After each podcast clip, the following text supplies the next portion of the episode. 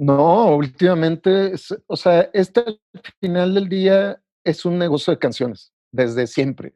O sea, eso no ha cambiado. Por más avances tecnológicos que tengamos, la industria de la música es un negocio de canciones. Entonces, la, la base del negocio son las canciones. Todo, todo se mueve alrededor de la canción. Incluso ya hay, hay, hay maneras de trabajar las cosas basadas en la economía de la canción. Bienvenidas, bienvenidos a Canciones a Granel Podcast, sobreviviendo en el mundo de la música. Aquí los invitados son productores, songwriters y artistas, y los ejecutivos top de la industria de la música.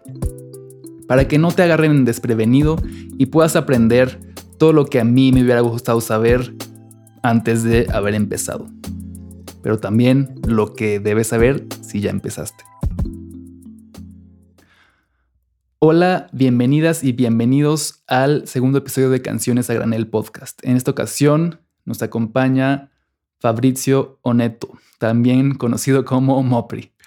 Mopri es subdirector de contenidos y desarrollo artístico en Ocesa Seitrack, la compañía que se encarga del management de artistas como Jimena Sariñana, los Ángeles Azules, Zoé, Sebastián Yatra y Morat, entre otros muchos grandes talentos.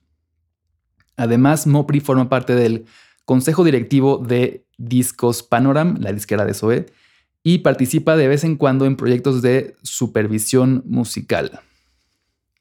Pero déjenme decirles que lo que más disfruté de esta charla y de lo que me di cuenta mientras sucedía es que Mopri tiene un gran conocimiento sobre, un gran conocimiento sobre la industria y comparte una perspectiva global acerca de ella. En esta ocasión nos platica sobre la importancia de las canciones y las colaboraciones entre equipos creativos, el funcionamiento de la industria musical en mercados asiáticos y cómo podríamos adoptar ese modelo en América. También nos cuenta cómo fue llegar a México pasando por Panamá y conociendo grandes artistas en el camino. No se pierdan el final porque nos, Mopri nos comparte las tres cosas a evitar para lograr tener prospectos de éxito en la industria, según sus fuentes. Espero que disfruten este episodio tanto como yo. Va.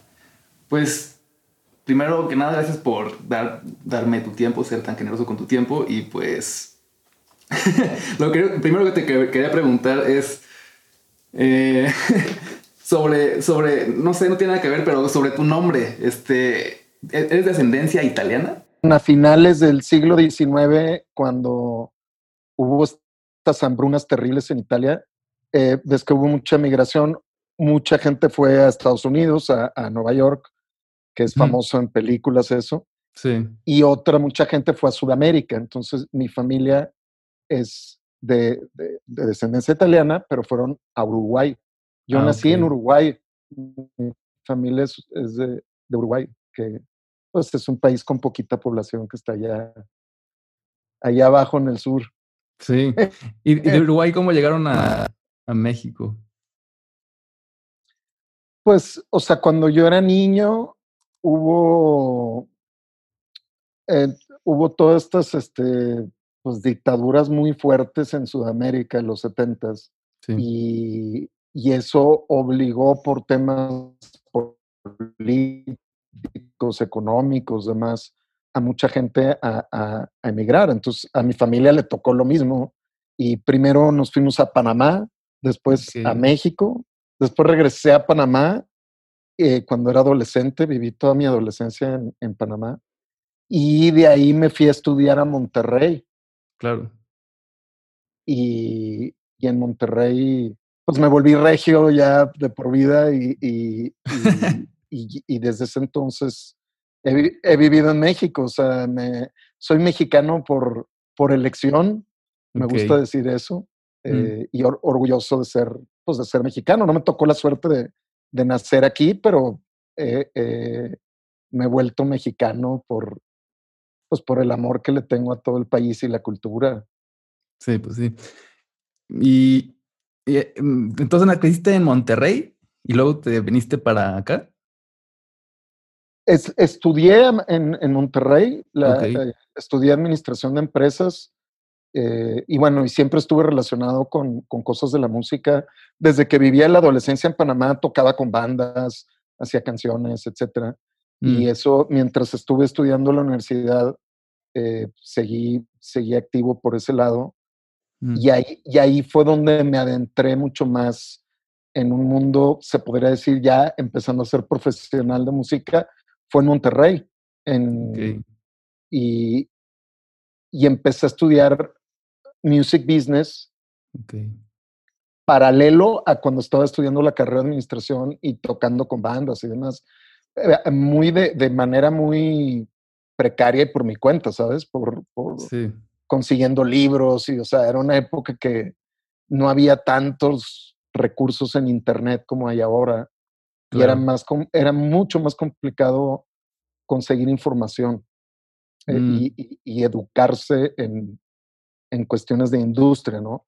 Ahora es mucho más, más sencillo, hay un mundo de información. Es más sencillo, pero también tiene su grado de complicación, porque hay mm. que saber filtrar la información y saber, pues, saber, este, procesarla, o sea, Claro, y, siento que...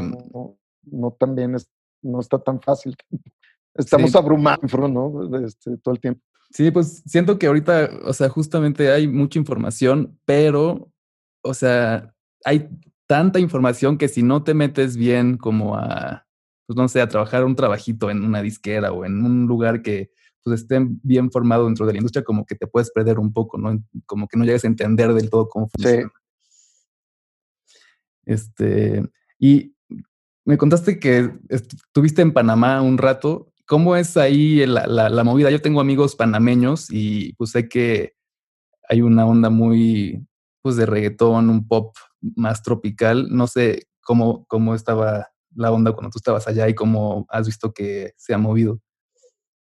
A mí, a mí me encanta contar esta anécdota. O sea, siempre que lo digo, el reggaetón nació en Panamá. Es un hecho histórico. O sea, la gente no lo. Como que, como que Puerto Rico se adueñó de la, ¿sabes? Del, del género, pero en realidad empezó en, en, Panamá.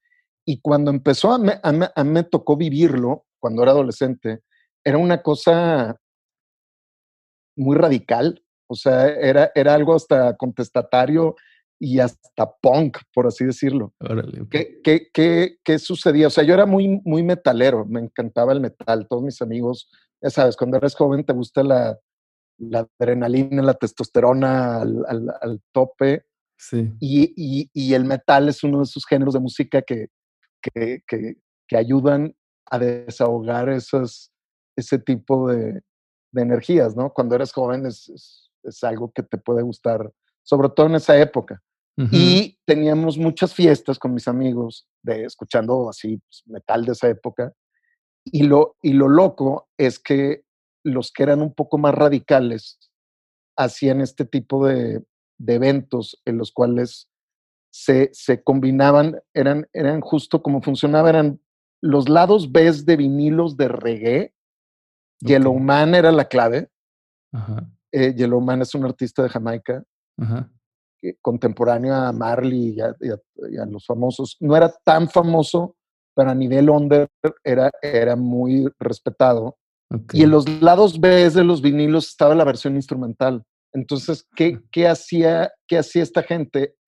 Con un beatbox que, que, con el que podían hacer beats, pues hacían el, el tu, pa, tu, pa, tu, pa, tu, pa, el ritmo básico de reggaetón. Sí, sí. En, en, en, con la música de reggae instrumental y encima rapeaban y, y, y decían historias, ¿sabes?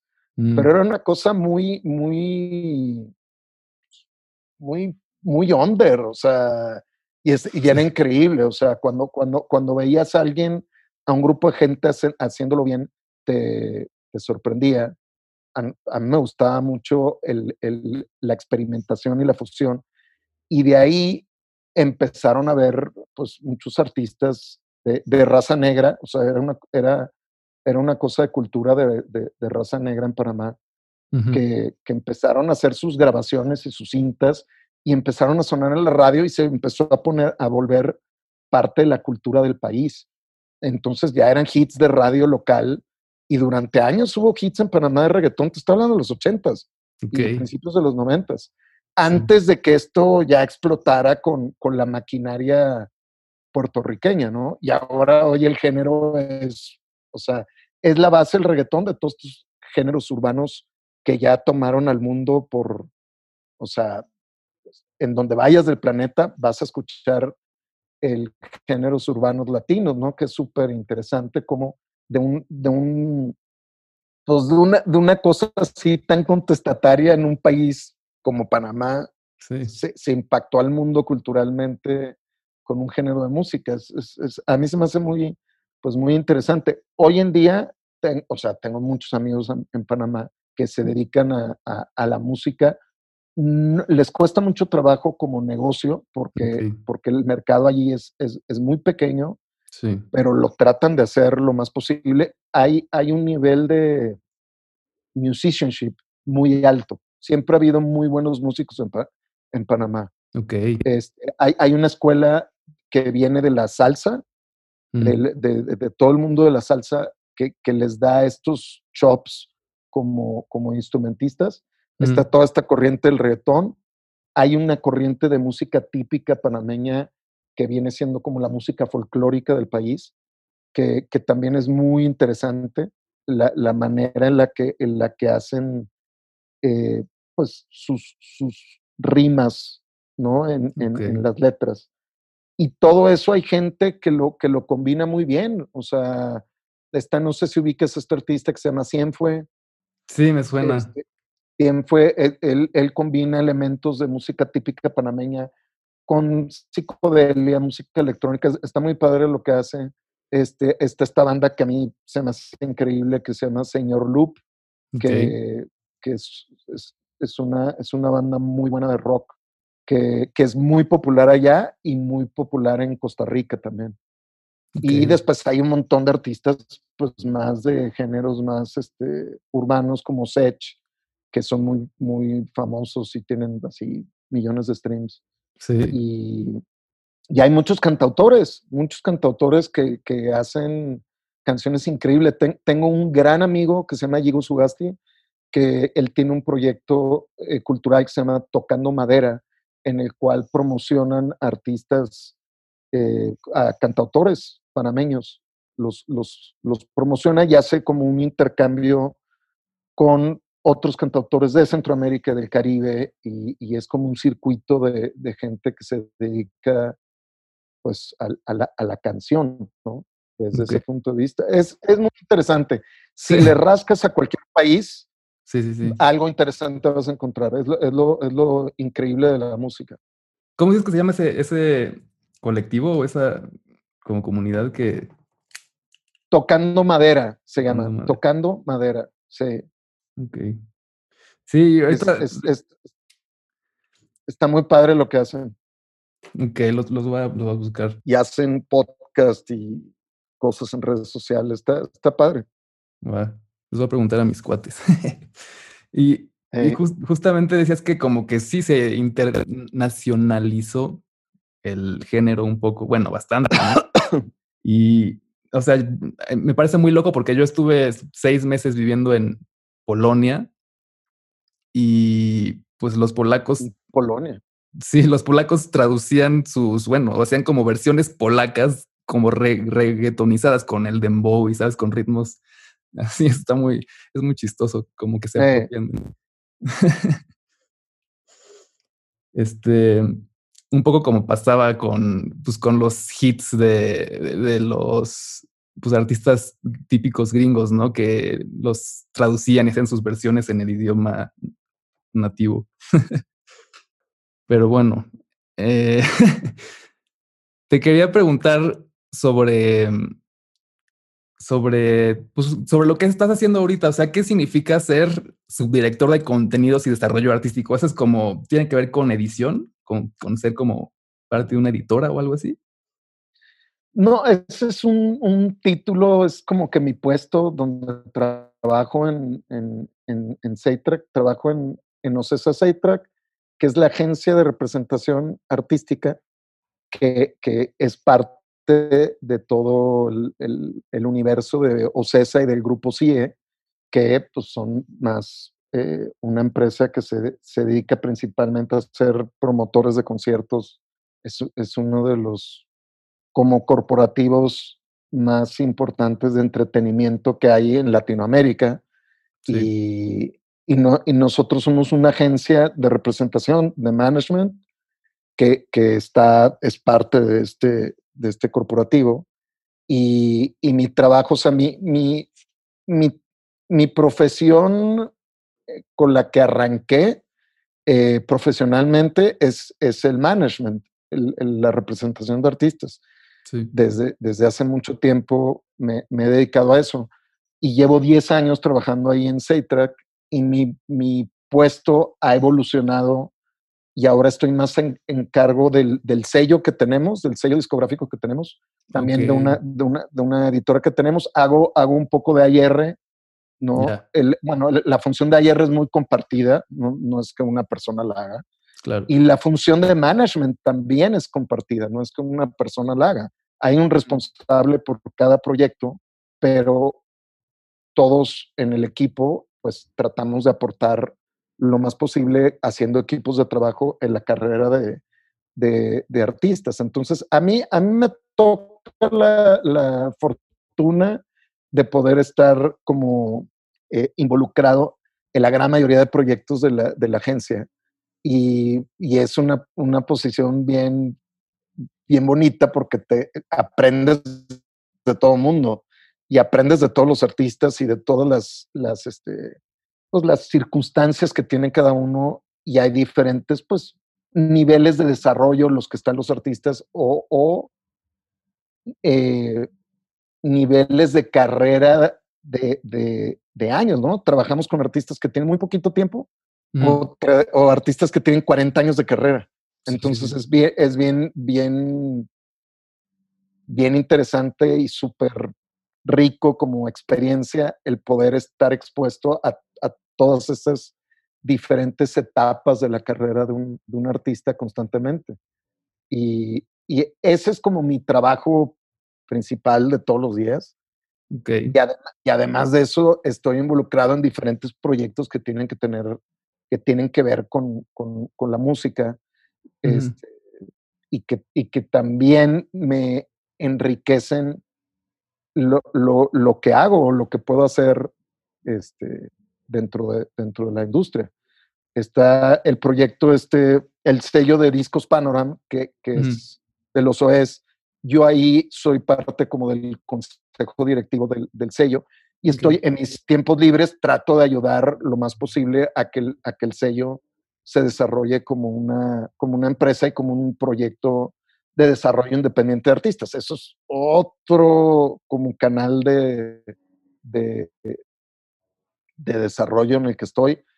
Y también de vez en cuando hago con, con Sergio Acosta, que es, es uno de los eh, integrantes de SOE, de repente hacemos trabajos de, o proyectos de supervisión musical que nos gusta un montón. O sea, lo hacemos por, porque nos, nos apasiona, no, no, este, no, no por otra cosa. Entonces es, es, como que, como que todas mis cosas de, de, de en mi tiempo libre termino haciendo proyectos que están relacionados con la música. Con la música, sí. está, pues está padre eso. Este, y entonces, o sea, por lo que entiendo, todas las funciones de A y R dentro de SayTrack son dentro de la disquera que tiene SayTrack.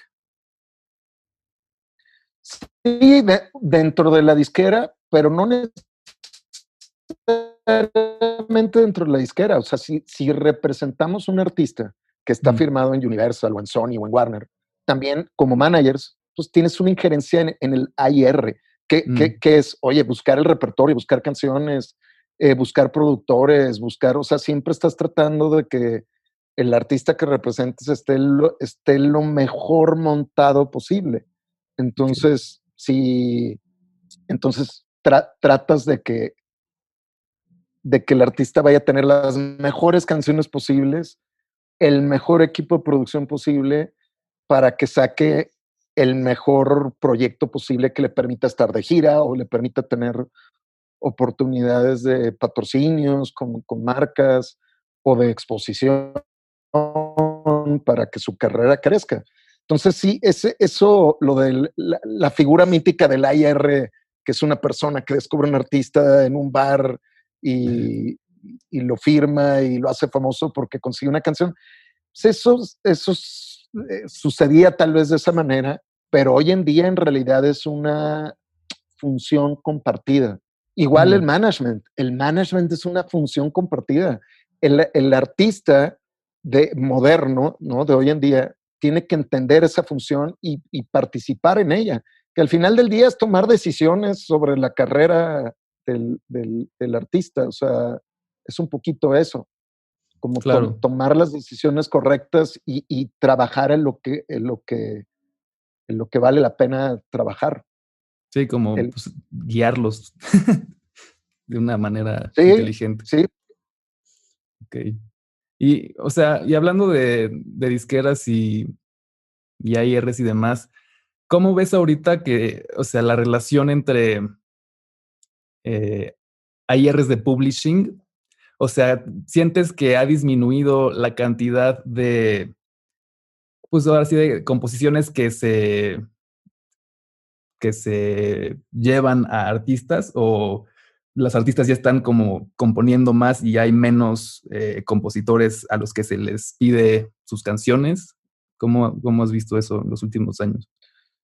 No, últimamente, o sea, este al final del día es un negocio de canciones, desde siempre.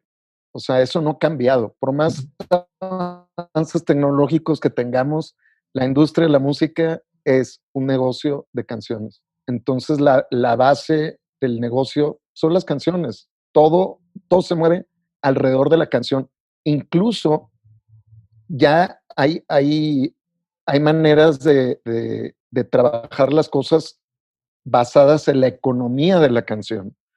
O sea, tú puedes tener un trabajo, eh, hay, hay, hay, hay, editoras que, que desarrollan el, el la, ¿cómo, ¿cómo, explicarlo?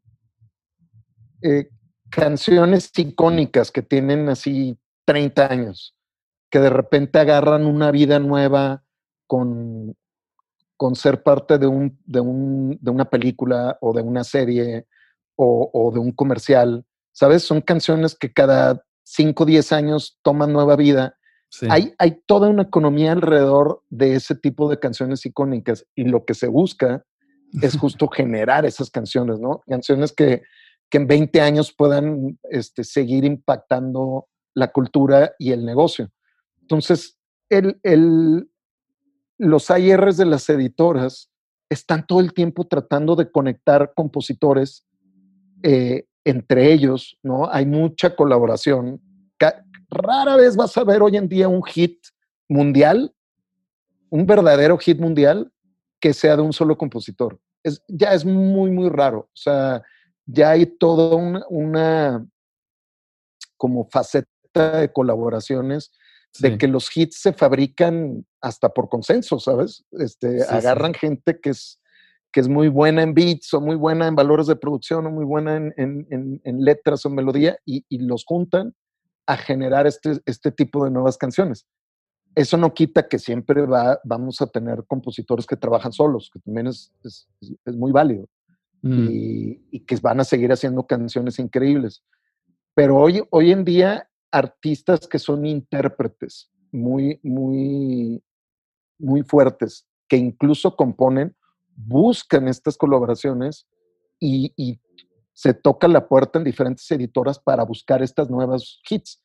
Yo todo el tiempo me toca este, tocar base con los AIRs de editoras y decirles, oye, traemos un nuevo proyecto de este artista este, mm. y estamos buscando canciones, a ver qué tienes por ahí que nos pueda funcionar o con qué compositor podemos unir a este eh, artista para, para que se pongan a componer. Creo, creo que es, estamos en un mundo de mucha colaboración y de, y de mucha experimentación en el lado de la composición y, eso es clave, o sea, hoy, hoy en día es el pan de todos los días. tenemos que, estar empujando por esa nueva gran canción, ¿sabes? Que, que, le, que lleve a, al, al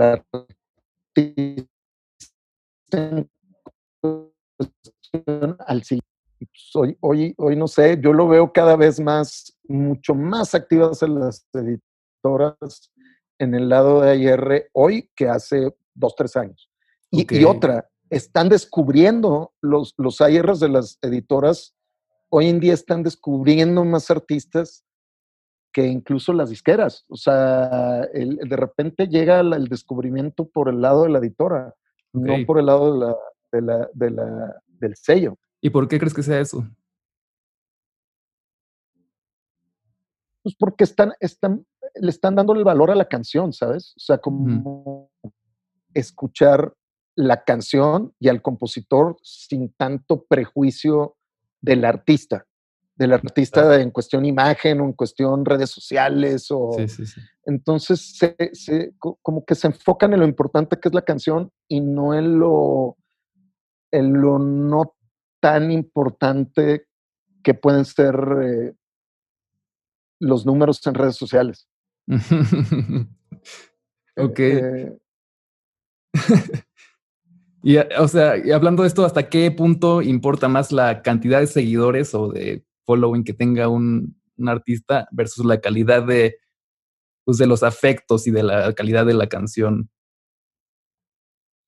Pues yo creo que una canción buena va, va, va a encontrar su, su camino independiente a cualquier otra cosa externa.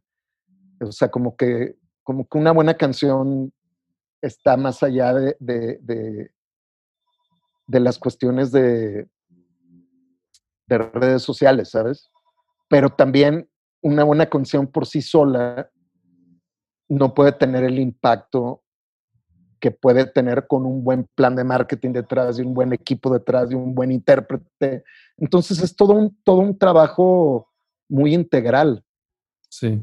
Y, y, que, que, no podemos quitar una cosa por, por, por otra. O sea, la, la canción es, es, la, es, la, clave de todo, pero también el, el, la interpretación, los valores de producción de la grabación, el artista, que, la interpreta y todo, todo su audiencia que ya tiene desarrollada en sus redes sociales. Es todo un ecosistema. No puedes ignorar una parte o hacer o buscar el atajo. No existen atajos en, este negocio. O sea, tienes que tener todo cubierto. La buena canción, el buen plan de, marketing o de promoción. El, o sea, y toma tiempo desarrollar una, una carrera y desarrollar un éxito. O sea, sí hay cosas, fenómenos de esos de, un artista que hizo su canción en su, en su estudio casero, lo subió a SoundCloud y de repente se volvió un éxito mundial, ¿no? han habido casos así, pero son... Sí, o a TikTok, o a TikTok, exacto. Pero han, han, habido casos, son uno en un millón, Mateo, no, no, o en un billón. Sí, no, sí. no, en, en realidad la, el, trabajo y, el, el, tener continuidad es, es el que te va a permitir desarrollar una carrera. Y puedes tener una carrera muy larga y exitosa eh, sin, necesidad de tener hits. O sea, a base de continuidad, mm. un, artista o un compositor se puede hacer un nombre en la, en la industria Sí. Y, y pues no, no, no sé, no hay, no hay, no hay fórmulas más que, más que eso, más que, trabajar, sí. Sí, o sea, yo siento que, y he escuchado esto antes, no sé dónde lo leí, pues que al final del día, si no sacas canciones, o sea, entre más canciones sacas, más chance, más, son más dardos que tienes para darle en el blanco, ¿no? Si es que llegas a darle. Exacto. Entonces, pues eso es, eh, pues sí, la constancia. Sí, más, más dardos. Este, más, dardos es una, buena manera de verlo, de que tienes un nuevo dardo para dar así en el, en el, en el, en el, en, el centro, ¿no?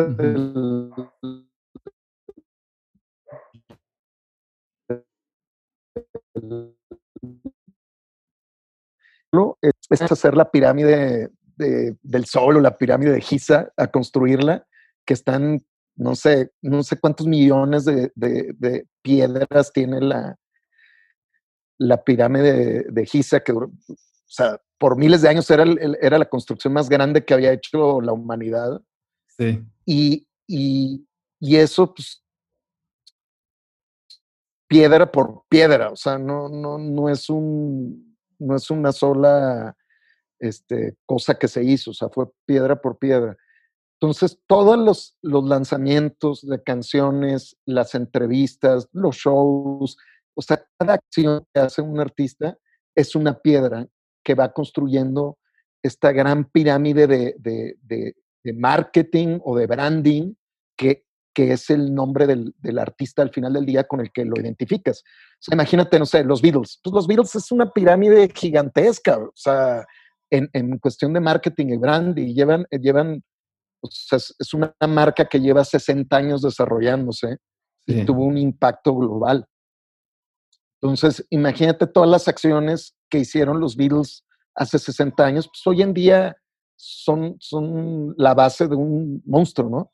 Hoy, hoy, hoy, lo bueno es que tienes un montón de maneras y mecanismos para, para desde cero empezar a construir esa pirámide gracias a todas las herramientas eh, digitales que existen y todas las facilidades para poder pues, grabar y, y, sacar contenido. Entonces, poco a poco cada release y cada lanzamiento es así como tienes la oportunidad del dardo, ¿no? tienes la oportunidad de ir construyendo esta pirámide como, como artista.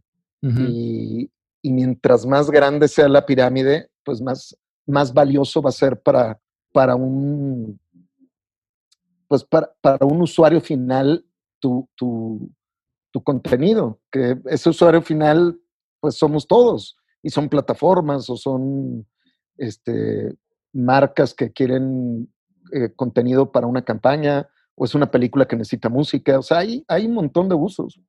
Sí. ¿Y cómo, cómo crees que sea? O sea, sí, o sea, yo entiendo que hay muchas como vertientes, muchas oportunidades en las que pues uno puede pues, desarrollarse como músico o con sus canciones, encontrarles lugares, pero también hay mucha oferta, ¿no? O sea, la oferta está más cañona que la demanda, creo.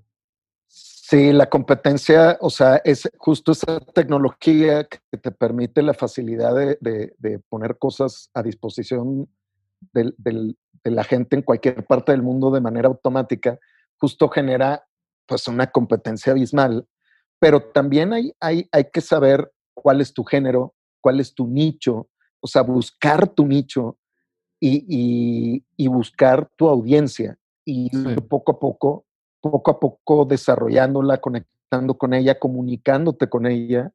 Y, y, es, es, lo bonito del camino y del proceso, de cómo va desde cero un, un, artista va desarrollando pues su, su, su audiencia y, su, y, la gente que le interesa escuchar lo que dice o lo que hace, ¿no? O, lo que, o, la, o la música que, que, hace. Los famosos followers, o sea, los seguidores. A mí, a mí no me, no me gusta hablar de fans o de seguidores, o sea, no sé, es, es como, como, sí, al final del día necesitas, el, el, fan o el fandom es aquel que está dispuesto a pagar por, por, por lo que tú ofreces. Pero el seguidor es alguien que te sigue, o sea, en realidad no está pagando, hasta el momento que no paga un boleto o paga por algo tangible por ti, simplemente está consumiendo lo que le ofreces en su tiempo libre y es una carrera por la, por la atención de la gente. Y hoy no nada, no nada más compites con otros artistas o, músicos, estás compitiendo por la atención de la gente. Entonces, estás compitiendo contra influencers que son, o sea, que, que, que usan a veces estrategias mucho más este, complicadas de, competir que, la música, o sea, porque son cosas visuales. Y estás compitiendo contra todo tipo de entretenimiento, o sea, contra juegos, contra, o sea, es, es, es, es bien complicado el cortar y capturar la atención de alguien para que le ponga play a tu música y la escuche y la disfrute y, en realidad la consuma. Es, es, bien complicado. Sí. y, y, hablando de, de, fandoms, o sea, ahorita, pues ahorita no hay conciertos en vivo, o lo hay, pero pues muy, pues, pues chiquitos o con ciertas medidas, ¿no? Hay live streams ahorita, pero, o sea, hablando de fandoms, ese, esa transacción de que tú me das música, yo te doy algo a cambio de tu música, o sea, dinero, eh, pues ahorita ya no hay discos, este, los conciertos, pues ahorita no, no hay tampoco. Eh, pues está vendiendo, supongo que mercancía. ¿Qué más ahorita en este momento crees que sea un ingreso para artistas o pueda ser? Pues, o sea, las fuentes de ingreso de... A, mí me gusta siempre como dividirla en cuatro grandes bloques, ¿no? Que, las, las, grabaciones, ¿no? Que de ahí salen los streams, los downloads, los CDs, los producto físico, etcétera. De ahí se generan sincros de masters, es, todo un universo. Las composiciones, ¿no? Para los que componen, que también es otro universo está la parte de los shows, que, bien dices que hoy pues, no, no hay shows como acostumbramos, hay shows en, en, streamings, pero no todo el mundo los puede monetizar o no todo el mundo tiene el acceso a monetizarlos. Y está toda la parte del branding, ¿no? Del, que es merch, este, patrocinios, etcétera. Y, y esos cuatro pilares son los que, los que van a generar la fuente de ingreso de, de, de la, del artista es muy interesante cómo nuestro mundo occidental, el, como que se enfoca en las plataformas digitales en la que todo está separado, ¿no? El consumo está separado. O sea, si quieres ver videos, pues casi todo el mundo se va a YouTube. Mm. Si quieres escuchar música, pues la mayoría de la gente lo escucha en Spotify o en YouTube o, en o, en otras plataformas. Si quieres comprar merch, te tienes que ir a otro lado. ¿Sabes? A una tienda eh, digital, este, o a Amazon. Sí. Sí, sí que, o sea, está todo segmentado. En el, en vivimos en diferentes eh, mundos de Internet. Hay una guerra en Internet hoy, hoy, hoy, hoy en día que no está tan visible, pero existe. Sí, sí, sí. En, en la cual China tiene, tiene un Internet que es muy diferente al nuestro, que tiene otras reglas y que tiene otra manera de, de, monetizar. Ahorita se está poniendo de acuerdo el mundo, el resto del mundo con China, de cómo interactuar. Y hay empresas chinas que tienen un poder económico gigantesco en la música, que están también metiéndose e interactuando hasta con compra de acciones, intercambio de acciones 10% de Universal, ¿no? exactamente. Por ejemplo, Tencent tiene un 10% de Universal, Universal tiene un pedacito de Warner, tiene un pedacito de Spotify, tiene, o sea, son un entrevero gigantesco, que eso es lo interesante del día de hoy. Entonces los chinos, la manera en la que consumen la música, el fandom que generan, es muy diferente al nuestro.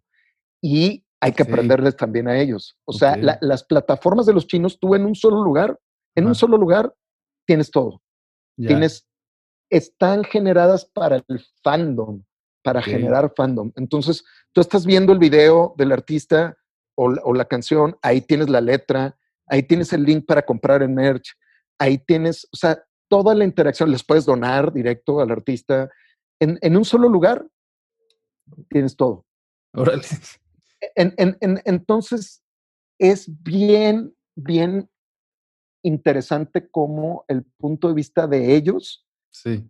es, es el fandom. Fíjate también qué, qué interesante es todos los movimientos de, de K-pop y de J-pop que vienen de, de, de, Corea del Sur y Japón, que son países de primer mundo, este, que, que son más cercanos a Occidente en, las reglas del juego que usan que a China, pero son como, como, un híbrido. Usan ese fandom.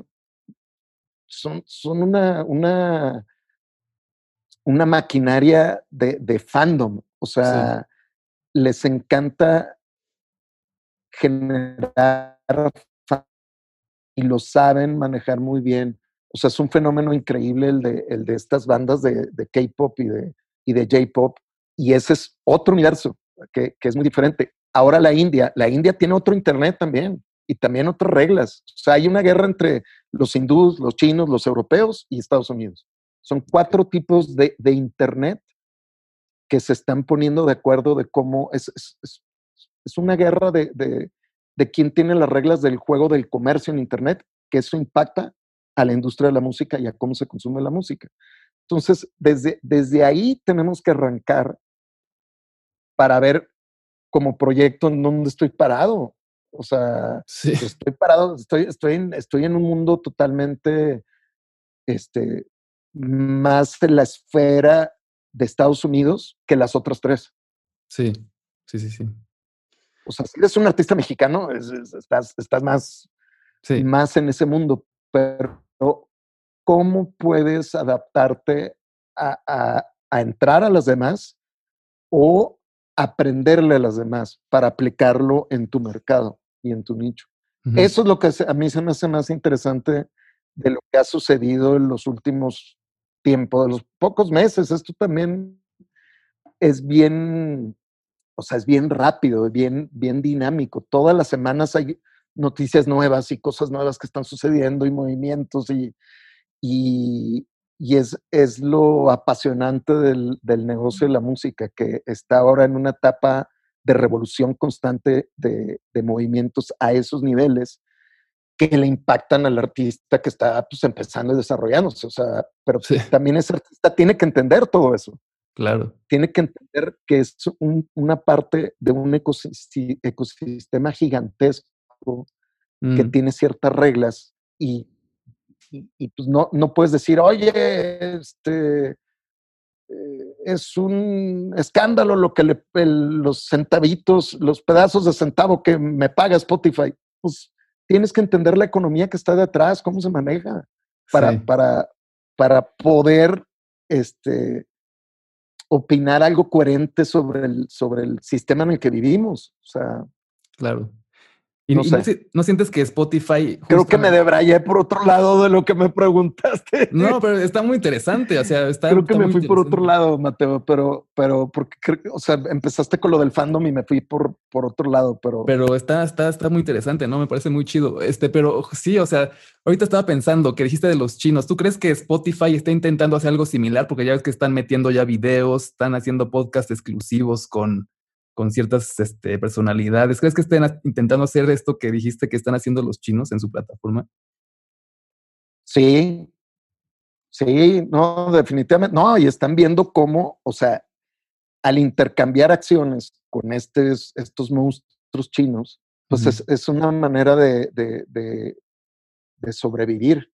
Acuérdate que, o sea, Spotify está, es una empresa sueca, ¿no? Que ahora tiene capital chino, y tiene, tuvo participación siempre de las majors, porque era la única manera para ellos de, que les soltara las licencias. Le tuvieron que dar una participación tan a, los, a, los, a las cuatro entidades que controlan casi toda la música en el mundo, que son las tres majors y Merlin. Merlin, que es los que agrupa todas las independientes. Ok. entonces, ya el, ellos son una empresa que, que solo tienen Spotify. Fíjate los otros monstruos. O sea, eh, empezando Apple Music. Apple Music vende iPhones, vende, vende computadoras. Su, su, su, su, plataforma digital de música te quiere vender un, un estilo de vida, otra, otra cosa. Eh, Amazon Music, es lo mismo. Amazon Music te vende el ecosistema de, Amazon, quiere que estés en Prime. eso es lo que te quiere vender. Este, YouTube Music, YouTube es parte de Google. entonces, todos, todos estos monstruos tecnológicos, sus plataformas te venden otra cosa. Spotify no, Spotify te vende Spotify.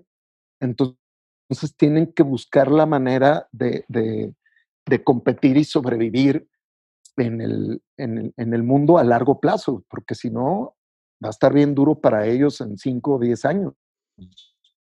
Sí. Entonces, todos estos movimientos que hacen, que son muy inteligentes, este, pues, justo son para eso. El, el movimiento de, de, de, hacer este acuerdo con Joe Rogan, pues es, fue, es, es, es bien, bien grande. O sea, lo que le pagaron a Joe Rogan, nomás para que, para que tengamos una, eh, como una manera de medirlo el artista que más dinero ha generado en la historia de Spotify. Dentro de Spotify se supone que es Drake. sí. Que ha generado más de 100 millones de dólares para él, o sea, de, sus masters. A Joe Rogan les, le dieron un anticipo de más de 100 millones de dólares por, por la exclusividad. O sea, es, es de locos, ¿sabes? Que le, que le hayan dado lo equivalente a lo que ha generado Drake históricamente. Sí. Entonces, ¿qué están valuando más? están, están valuando pues, el, contenidos que les va a permitir tener a la gente eh, en su plataforma sin tener que pagar tantos derechos. Sí, sí, sí. está, muy, está muy interesante y muy como...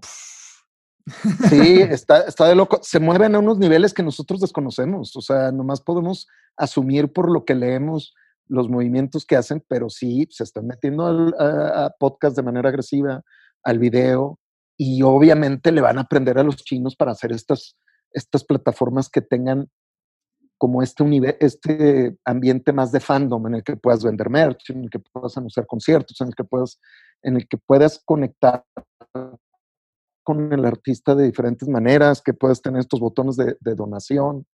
Está bien bueno, o sea, el futuro está, eh, emocionante de ver qué va a pasar, ¿sabes? Sí, totalmente.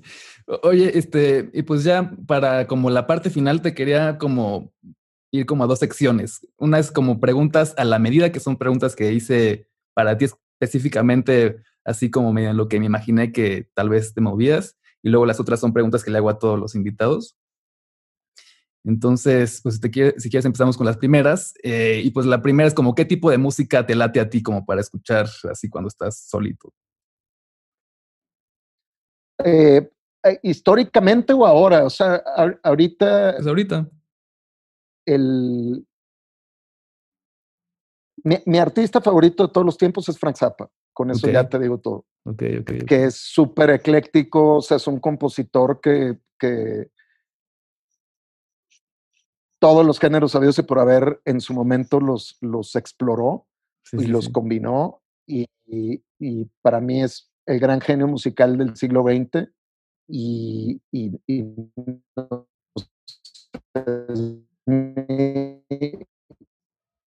gusta escuchar son demos y canciones nuevas que llegan de artistas, compositores, demás. Eso es lo que más me gusta escuchar. Cosas que todavía no están eh, finalizadas o terminadas. Eso es lo que más me, emociona, ¿sabes? La, música nueva en su, en su forma más cruda. En, ahí está la idea. Este, Eso es lo que más me emociona. Y también me gusta explorar cosas como de, lugares. O sea, última, última semana estuve escuchando mucho a este artista de Niger que se llama Omdu Mkar algo así. es, un nombre raro. Es, es un guitarrista beduín de, de, Niger y pues es, una persona que vive, tiene cultura de vida del desierto. Ah, y, y, pues Niger está al lado de Mali. Mali es de donde salió toda la música. O sea, toda la música viene de ahí. El blues, todo, todo lo que te imagines viene de ahí. Entonces, es, es increíble cómo, cómo este tipo, el, el, te transmite de una manera, eh, de una interpretación actual, esa cultura milenaria que tiene la gente del desierto de esa zona del mundo. Mm. Entonces, me, me, voló la cabeza. O sea, y toca guitarra bestial, o sea, no, no, no, no, no lo puedes creer lo increíble que toca. Son grandes guitarristas, la gente del, del, del pues de Mali, de Niger, de, de, de esa zona. Eso es lo que eso es lo, eso es lo que lo que estoy como que prendido de escuchar hoy. Ok, va. Me parece genial. Lo, voy a buscar ese, ese güey. Y la siguiente es Radiohead o Pink Floyd.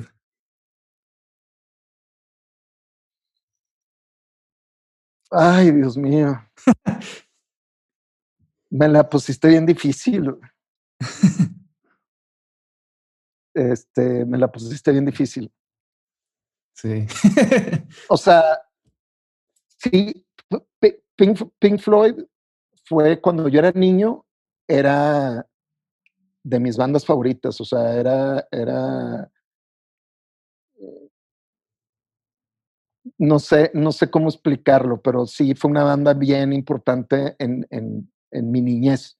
De, que lo, lo, lo, escuchaba y me transportaba a mundos este, fantasiosos, ¿sabes? Y, y, después Radiohead, pues fue una, o sea, cuando salió el OK Computer fue...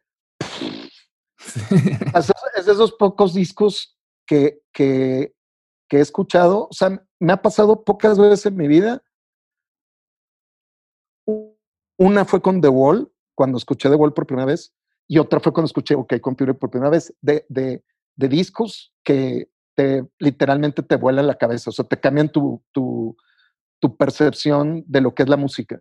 te, o sea, te, te, te, transforman el cerebro.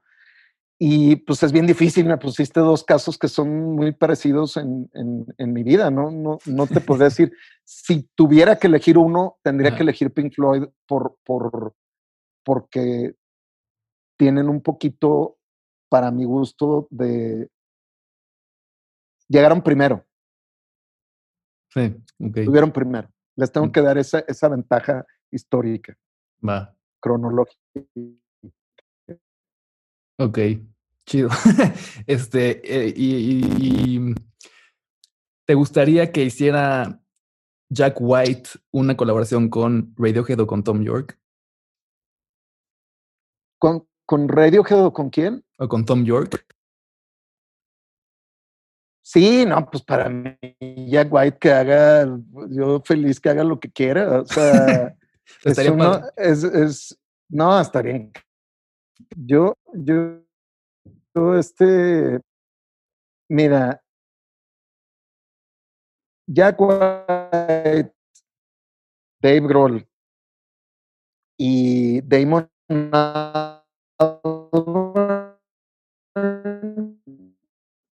esos tres para mí en todos los aspectos y que cada cosa nueva que hagan, si es justo de colaboraciones, yo, yo me emociono. Cada vez que hacen una cosa nueva me emocionan. O sea, y Jack White es, es así como, este, admiro mucho también su sello, Herman Records. Fui a, Nashville, ahí a la tienda y al estudio. Qué padre. Y no, no sabes, cuando estuve ahí fue de... Eh, o sea, te cae el 20 ahí del genio que es. O sea, sí, sí, sí, me está, impresionante. Lo, lo, lo, admiro un montón. Estaría brutal, güey, si hiciera algo con Radiohead. Estaría brutal. sí. Yo, espero eso con muchas ansias. Este, y pues si quieres pasamos a las últimas preguntas. Eh, la primera es, ¿a qué época viajarías si pudieras viajar a una época en el pasado? Te voy a dar una respuesta bien loca. El, año 537. 537. Sí. Ok. ¿Por? Es, es considerado el peor año de la historia de la humanidad. Y el 537 en Constantinopla, ahí. o sea, ahí. Okay. Cuando estaban terminando la Haya, la Haya Sofía, pegó la plaga justiniana y era un caos de terror el planeta. El, el, me, gustaría estar ahí. Okay. O sea, ese sí es la, lo más cercano que hemos estado del apocalipsis es ese año. Ok. ¿Qué hubieras y, y, ahí. Ajá. Ok. Chido. ok, me parece bien. ¿Qué hubieras estudiado si no hubieras estudiado administración de empresas? Otra vez me trabé. No, ahí te escuché, ¿no? O sea, hubiera estudiado, pues, o sea, si hubiera podido estudiar music business formalmente, me hubiera gustado, pero no, pues lo hice informalmente. Pero que me hubiera gustado, no sé, pues, historia, o sea, últimamente me encanta la historia. Algo que tenga que ver con la historia, este, me, Sí, me hubiera gustado. O sea, como que en es, como que la época que era joven no, no le prestaba tanta atención. Mm. Y, y ahora es algo que me, me, me, encanta. Y más en estos tiempos de pandemia, como que te pones a revisar el, el cómo, cómo la humanidad ha, ha, tenido estos ciclos y cómo se repite la historia. Es, es bien interesante. Ok. Em, ¿Con qué, quién sería un músico que no hayas conocido y que te gustaría conocer, un músico artista, intérprete? ¿Vivo o muerto? Mm, de cualquiera. No, pues Frank Zappa, obviamente, o sea, por, por lo que te decía, pero. Eh Frank Zappa. Sí, o, o, es que hay, hay, hay, hay un montón. sí. Hijo, probablemente Bach. Okay, o sea, si puedo ir en el tiempo a alguien, yo probablemente Bach. O sea, de, de, sí, sí, probablemente sí. Sí, sí, pues es el papá de todos. sí. Sí, es un buen personaje, es un genio. sí, genio de genios. Genio de genios, totalmente. Ok. Em, ¿Y con qué artista te gustaría trabajar si pudieras ahorita? Mm.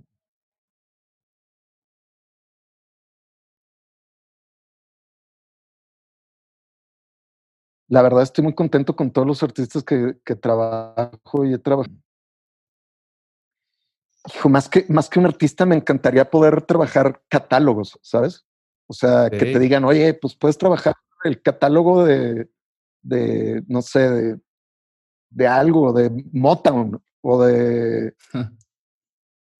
No sé, o sea, un, un, artista que admiro un montón, o sea, es de, de, como icónicas y legendarias, este, Caetano se hace lo máximo, o sea. Ok. Caetano Veloso. Sí, algo que sea así como, pues probablemente como Caetano, que es patrimonio cultural de su país, ¿sabes? Mm, ok, chido. Y ahora las últimas dos. La, la primera es tres cosas para no romperla en esta industria. O sea, ¿qué tres cosas dirías como no hagas esto si quieres, pues por lo menos, este, medio que ser exitoso que te vaya medio bien? pero no, no entendí la, pregunta. O sea, tres cosas. O sea, ¿qué tres cosas? O sea, si, si quieres este, que te vaya chido en la industria de la música, no hagas estas tres cosas porque es una estupidez que las hagas.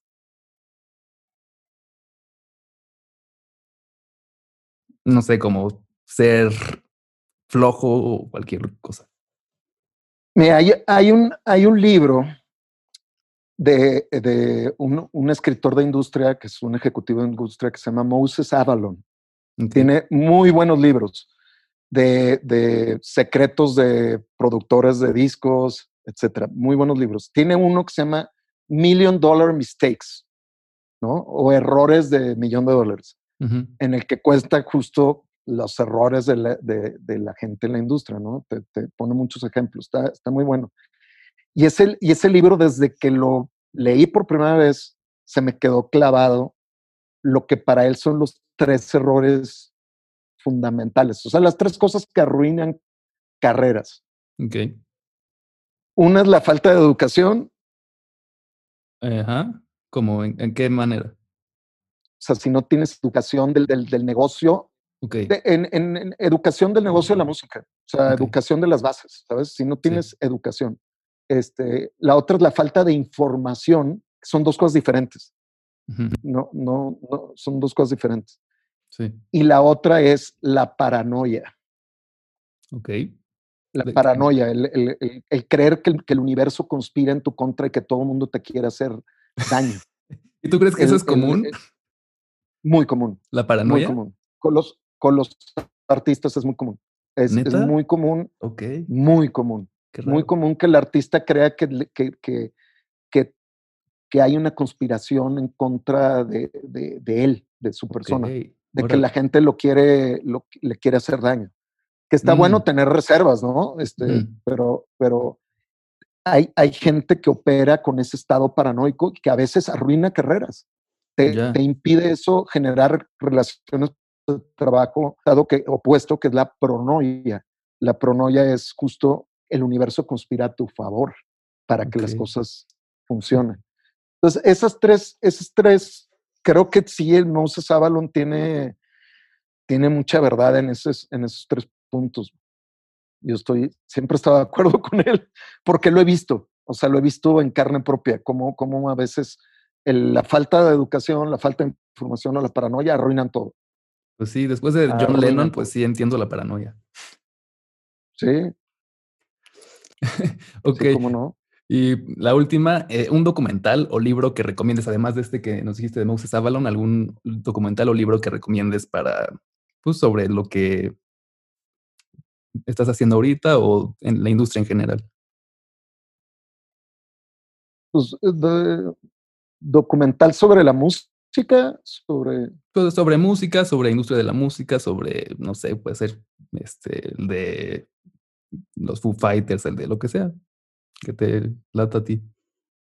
Está muy bueno el, el, este, el último reciente que vi que me gustó muy emotivo fue el de los Beastie Boys. Está, está emotivo, está, está padre.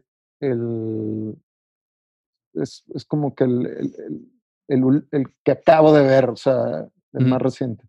Pero así históricos me encantó Some Kind of Monster, hablando de paranoias. No sé si has visto Some Kind of Monster. No, ¿qué es? Some Kind of Monster es un documental de, de Metallica sobre, sobre una, una época en, en, su historia en la que pues tienen que ir al psicólogo. O sea, básicamente son las sesiones de la banda con un psicólogo, este, hablando de los problemas internos de la banda y cómo eh, está bien interesante. Suena, bien interesante. Son está muy, muy, muy bueno. Y, y, más que un libro, hay, hay una analista de, la industria, que tiene un, un, blog que está, que es un blog que te puedes suscribir vía Patreon también, que se llama Water and Music. Ok. Y ella es asiática, es, de Estados Unidos, pero ella es una chica asiática.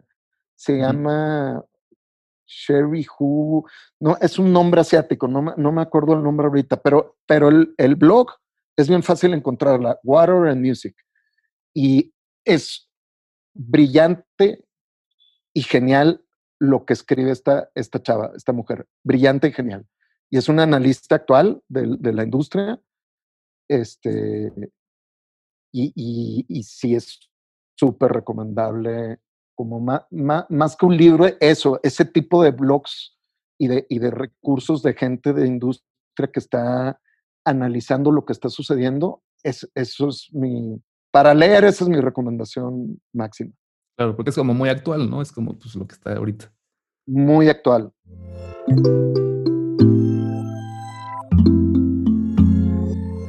Gracias por escuchar un episodio más de Canciones a Granel Podcast. Les recuerdo que nos pueden seguir en nuestras redes sociales, Instagram y Facebook, como arroba canciones a granel y yo estoy como arroba Mateo Cuarón-bajo. Si les interesa estudiar música en el extranjero o tienen curiosidad de cómo es estudiar música en el extranjero, les recomiendo el próximo episodio, no se lo pueden perder, donde invité a mi amiga Diren Checa, una violinista profesional que actualmente toca en la UNAM. Eh, y que se va a ir de maestría a Viena y nos va a contar su experiencia, cómo fue estudiar en Estados Unidos desde una edad muy temprana, cuando era chiquita, y hasta la universidad, y cómo fue estudiar ahí, los conservatorios, las escuelas, los internados y toda esa experiencia. Y si les interesa un poco más de industria, distribución digital, hablamos sobre editoras y demás, y noticias actuales de la industria mexicana, les recomiendo el episodio pasado con Paco Arriagada, donde discutimos varios temas. Muchas gracias por escuchar y nos vemos la próxima.